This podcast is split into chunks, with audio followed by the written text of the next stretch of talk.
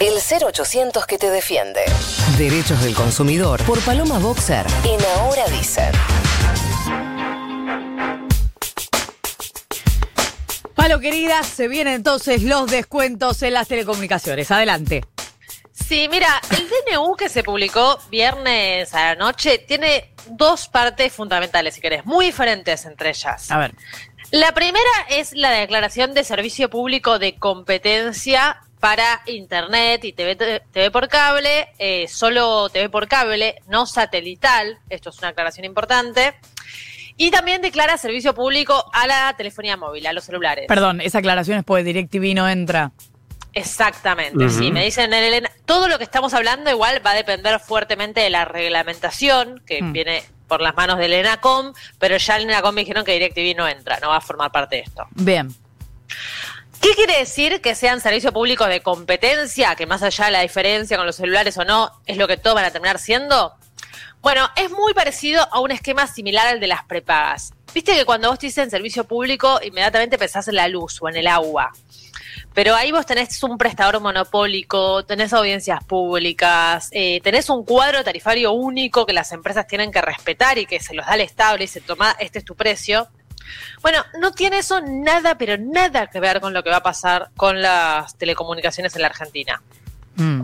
Sino lo que va a hacer es un esquema más similar al de las prepagas, donde los aumentos tienen que estar autorizados por el Estado, pero dentro de ese margen, o sea, dentro del Estado te concede, ponerle, no sé, en septiembre, 5% de aumento, bueno, dentro de eso las prepagas tienen eh, libre competencia y pueden tener diferentes planes con diferentes precios, las hay baratas, las hay caras, las hay mejores, peores.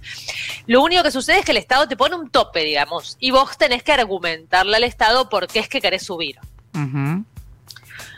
¿Qué otras cosas puede llegar a controlar el Estado en un servicio público de competencia? Hay que ver si pasa o no, pero todo indicaría que sí. Bueno, las condiciones de la prestación. O sea, te puede poner mínimos y pisos de calidad, de velocidad, de eficiencia. Y obvio que para mantenerlos tenés que hacer inversiones para mantener esos pisos de calidad. Sí. Te- Sí, Flor. No, no, estaba escuchando Ah, perdón. atentamente. Te puede poner también el Estado, por ejemplo, algo que se llama principio de continuidad.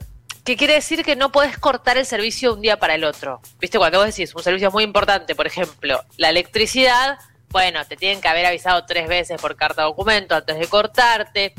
El agua, ponele, vos podés no pagar, igual nunca te la van a cortar. Te van a dejar un chorrito ínfimo que no te sirve para bañarte ni loca, Sí. pero no te la pueden cortar porque es derecho humano el acceso al agua. Claro. Bueno, algo así, no que no te puedan cortar, pero sí que te tengan que hacer muchos preavisos antes. Parece que es lo que va a suceder también con Internet y con el celular.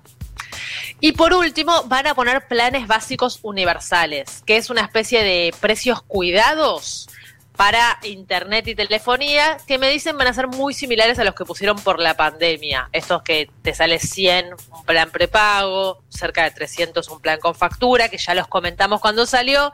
Bueno, algo similar a eso va a seguir post pandemia. Mm. Ahora, todo esto es la primera parte del decreto. La segunda parte del decreto lo que hace es suspender los aumentos.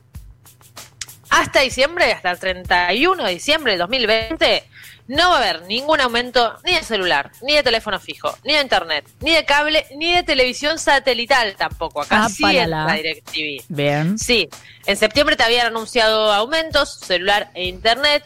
Todo eso ahora ya no vale, tampoco vale el aumento del pack fútbol que iba a llegar en octubre. Hasta el 31 de diciembre no tiene que haber ningún, ningún aumento. Bueno, esperemos que si todo esto se reglamenta rápido, entonces no tenemos un aumento ahora y en el momento en que lo tengamos, que sea con todas estas medidas, porque si no, en el momento que venga el aumento, se nos viene todo encima. Sí, el ENACOM dicen que en las próximas semanas ya van a estar sacando algunos principios de reglamentación y que seguro antes de fin de año esta ley ya está operativa, digamos. Ujú.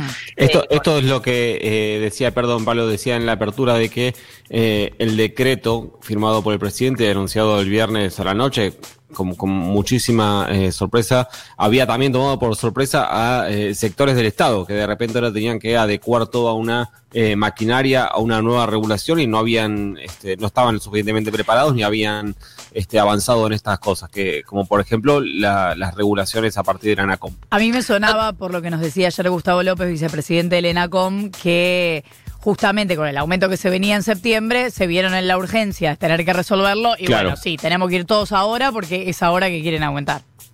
Bueno, mira, en el último momento había sido en marzo y ahí se negoció eh, congelar las tarifas hasta septiembre. Fue una negociación muy difícil, dicen en el Estado, muy difícil. Eh, de hecho, por ejemplo, eh, incluyó concederle a las empresas de telecomunicaciones que no le den paritarias a sus trabajadores, aunque también es verdad que tampoco despidieron, digamos, fue no te aumentó el sueldo, pero no te rajo, pero te congeló el precio, la negociación. Eh, y ahora estaban tratando de encarar una negociación similar las empresas no quisieron y en el Estado dijeron, bueno, es una buena oportunidad para hacer esto. ¿Saben que esto ya pasó en algún momento reciente de nuestra historia? Entre diciembre de 2014 y diciembre de 2015, Mm. las telecomunicaciones ya fueron servicio público en competencia por la ley de Argentina Sí. Pasa que es una ley que duró muy poquito porque fue la, la aprobaron al final del kirchnerismo y fue una de las primeras cosas que Macri derogó por decreto cuando asumió. En ese momento, por ejemplo, en ese año lo que rigió fue una regulación del Estado en los precios mayoristas de la energía eléctrica. O sea, no se controlaba lo que te cobra vos, tu prestador, pero sí lo que le cobra como el, el mercado mayorista de la Internet a tu proveedor. De esa manera se controlaba un poco los precios.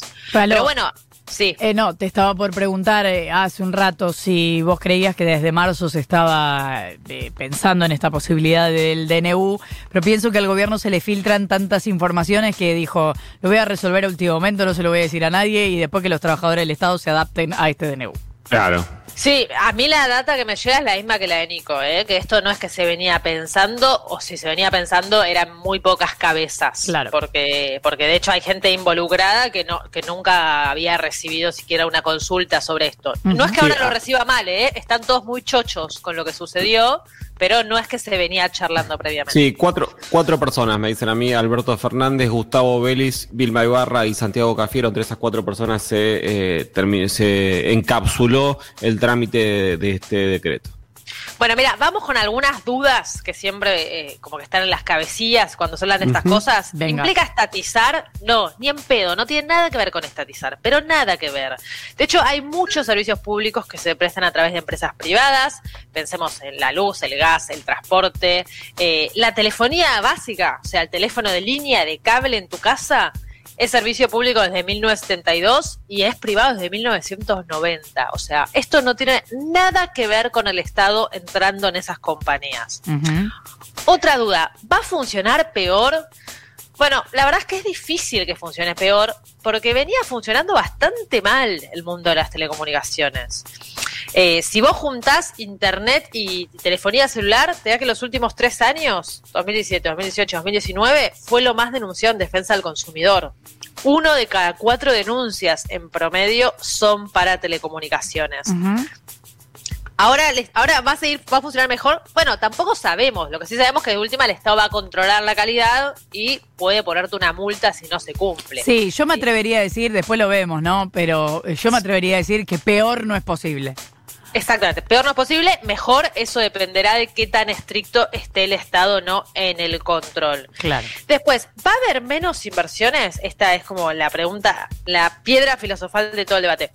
Bueno, no necesariamente. O sea, vivimos en un mundo donde las empresas invierten si es negocio y ganan plata, ¿no? Eso Sí. está claro. Ese es el mundo en el que nos manejamos. Sí. Bueno, las telecomunicaciones son muy rentables. Nico nos contaba los números que ganaron las empresas los últimos años. Mm. No es un mercado que esté decayendo, sino que al contrario, de hecho todos los años crece un 25% la demanda de datos móviles de parte de las personas. Con lo cual el negocio parece que sigue siendo rentable y de hecho está en plena expansión, no es blockbuster, digamos, es celular, es internet. Pero bueno, mientras estuvo vigente más la noción de servicio público en competencia, las empresas invirtieron mucho porque justo se licitó la red de 4G.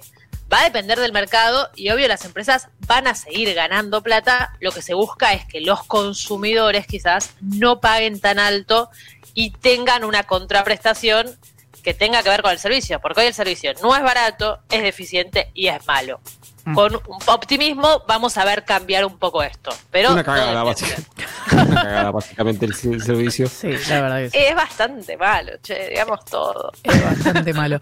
Eh, bueno, Palo, entonces es bastante un veremos, algunas cosas claras y habrá que esperar los detalles, ¿verdad? Exactamente, sí. Si todo es como tiene que ser, va a estar buenísimo, pero no es la revolución socialista y va a depender mucho de qué tanto el Estado se ponga los pantalones y las polleras largas o no. Paloma Boxer, siempre trayendo buenas noticias. Gracias, Palo. Adiós. 8 y 28. Flor Halfon. Nico Fiorentino. Ahora dicen Futurock.